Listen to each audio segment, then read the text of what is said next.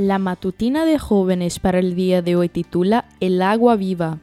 Respondió Jesús y le dijo, Si conocieras el don de Dios y quién es el que te dice, dame de beber, tú le pedirías y él te daría agua viva. Juan 4:10. Todo lo que la tierra pueda proveer no es suficiente para llenar el corazón del hombre. Pero las bendiciones que Cristo provee no solamente llenan el corazón, sino que son demasiado grandes para que puedan ser contenidas por ningún corazón. Como en un partido de ping-pong, Jesús y la mujer samaritana intercambiaron frases en un breve pero totalmente impactante diálogo. Te invito a seguir esta historia sin perder detalle. Estaban rompiendo todos los esquemas de la sociedad y estaban por romper muchos más.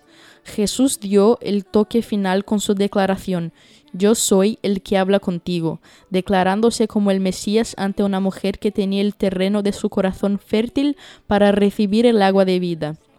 Esa séptima intervención de parte de él quedó sin respuesta de parte de ella. Ya estaba todo dicho. Él había ganado la partida sin humillar o avergonzar, y redimiendo. La mujer dejó su cántaro, fue a la ciudad e invitó a los hombres a ir a Jesús. Tuvo que reconocer su pecado, aunque no sabemos la ciencia cierta cuál fue la naturaleza de sus relaciones anteriores. Lo que sabemos es que esperaba al Mesías y no dejó que sus preconceptos la privaran de la salvación que estaba llegando ese día a su vida. J. Hudson Taylor dijo, algunos tienen celo por ser sucesores de los apóstoles yo más bien querría ser un sucesor de la mujer samaritana que mientras ellos se ocupaban de la comida, se olvidó de su cántaro en su celo por las almas.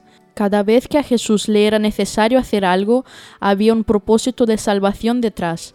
Ese aparente desvío en el camino fue sinónimo de salvación para un pueblo que estaba dispuesto a recibirlo, a diferencia de los judíos. Durante dos días, los habitantes de Sicar gozaron de la presencia de Jesús y los discípulos entendieron un poco mejor la naturaleza de la misión en que se habían embarcado. El Salvador continúa realizando hoy la misma obra que cuando ofreció el agua de vida a la mujer samaritana.